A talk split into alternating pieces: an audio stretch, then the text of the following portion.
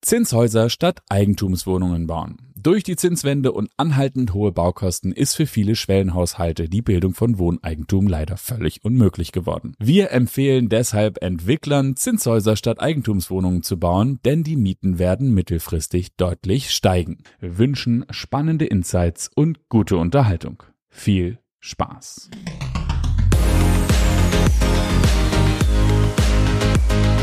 Zinshaus Team und Kenbo ist dein Lotse für Immobilieninvestments in der Metropolregion Hamburg.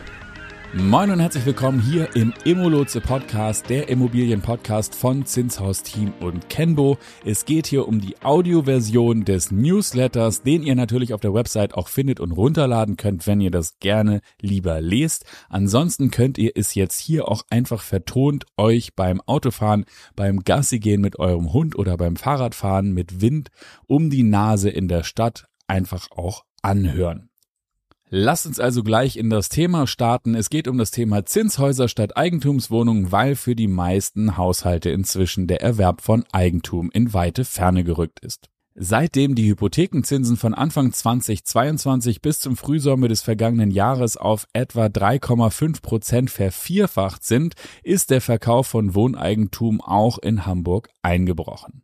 Zu den höheren Zinsaufwendungen kommen die höheren Margen und Eigenkapitalanforderungen der Bank sowie die anhaltenden hohen Baukosten.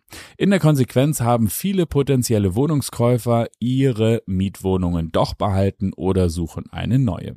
Da gleichzeitig im vergangenen Jahr viele Geflüchtete aus der Ukraine, aber auch anderen Ländern in Deutschland angekommen sind und Mietraum bewohnen, steigt der Druck auf die Mieten. Nach den Werten von Statistikamt Nord ist die Hamburger Bevölkerung in den ersten elf Monaten von 2022 um 38.100 Menschen gewachsen. Im Gesamtjahr 2021 lag der Bevölkerungszuwachs lediglich bei 1.500 Menschen. Hamburgs Mieten steigen seit dem zweiten Quartal 2022 stärker.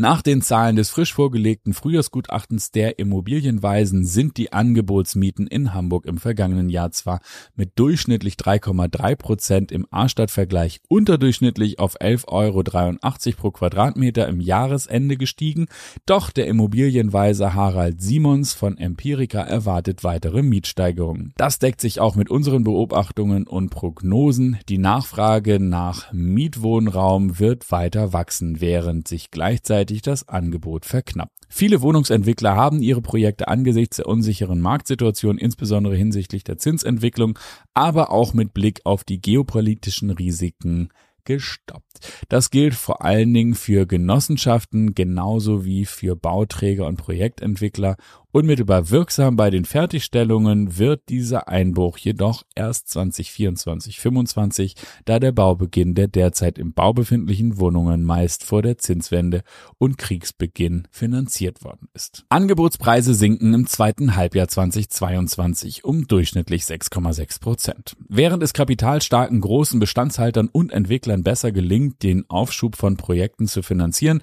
geraten kleinere und mittelständische Entwickler, die das in Hamburg weit verbreitete Segment von 5 bis 15 Wohneinheiten bedienen, sehr viel schneller in finanzielle Bedrängnis. Sie besitzen Grundstücke, die im harten Wettbewerb mit anderen Kaufinteressenten 2020 oder 21 mit der Erwartung weiter steigender Wohnungspreise teuer bezahlt und kurzfristig finanziert wurden.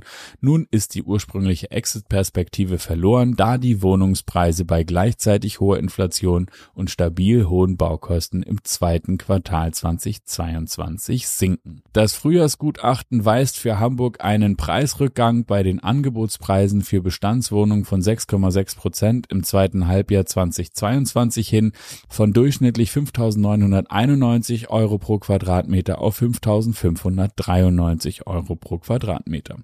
Auch bei Neubauwohnungen sehen wir Abschläge, vor allem bei den schwächeren, günstigeren Lagen, da hier die Käufer stärker auf Fremdkapital oder Fördermittel angewiesen sind. Den Bau von Zinshäusern erwägen. Daher werden viele dieser Baugrundstücke mit Baugenehmigung oder Bauvorbescheid zum Kauf angeboten. Allerdings sind diese kleinen Formate für große Developer nicht interessant und die anderen Entwickler in dem eigenen Segment haben die gleichen Herausforderungen zu bewältigen. So bleibt den Entwicklern nur eine Alternative zum Verkauf mit deutlichem Verlust. Wir raten unseren Kunden, den Bau eines Zinshauses zu erwägen und mit Mieten von 17 bis 19 Euro pro Quadratmeter zu kalkulieren. Mieten sind mittel- bis langfristig besser kalkulierbar als die Preise bei Wohneigentum. Da der Grundstückskauf mit Blick auf den Bau von Eigentumswohnungen berechnet war, ist die Umplanung auf Mietwohnungen eine kalkulatorische Herausforderung. Um einer weiteren Verknappung von Mietwohnungen entgegenzusteuern, wäre die weitere Öffnung der öffentlichen Fördertöpfe für frei finanzierte Mietwohnungen eine wichtige Unterstützung. Insbesondere mit Blick auf die seit dem 1. Januar 23 verschärften energetischen Anforderungen. Preisabschläge von 10 bis 20 Prozent für Zinshäuser im Bestand. Während es beim Verkauf von Eigentumswohnungen sowie baureifer Grundstücke für den Geschosswohnungsbau derzeit noch hakt, sind am Zinshausmarkt zwei Muster zu beobachten. Diejenigen Eigentümer, die eine Preiskorrektur um 10 bis 20 Prozent akzeptieren, können ihre Immobilie verkaufen. Jene, die sich an die Werte des Preispeaks Ende 2021 klammern, hingegen nicht. Die Phase ist vorbei, in der Faktoren jenseits der 30-fachen Jahresnetto-Kaltmiete eher die Regel denn die Ausnahme waren. Die Preisfindung hat sich bei dem Faktor 20 bis 25 eingependelt. Für Bestandshalter, die eine Immobilie in der Regel ja länger als zehn Jahre halten, bleibt unterm Strich jedoch trotzdem ein deutlicher Gewinn.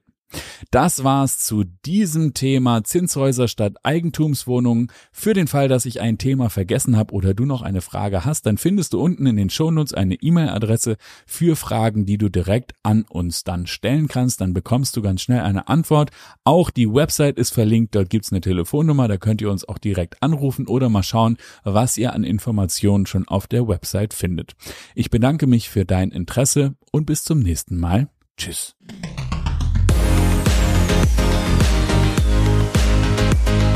Zinshaus Team und Kenbo ist dein Lotse für Immobilieninvestments in der Metropolregion Hamburg.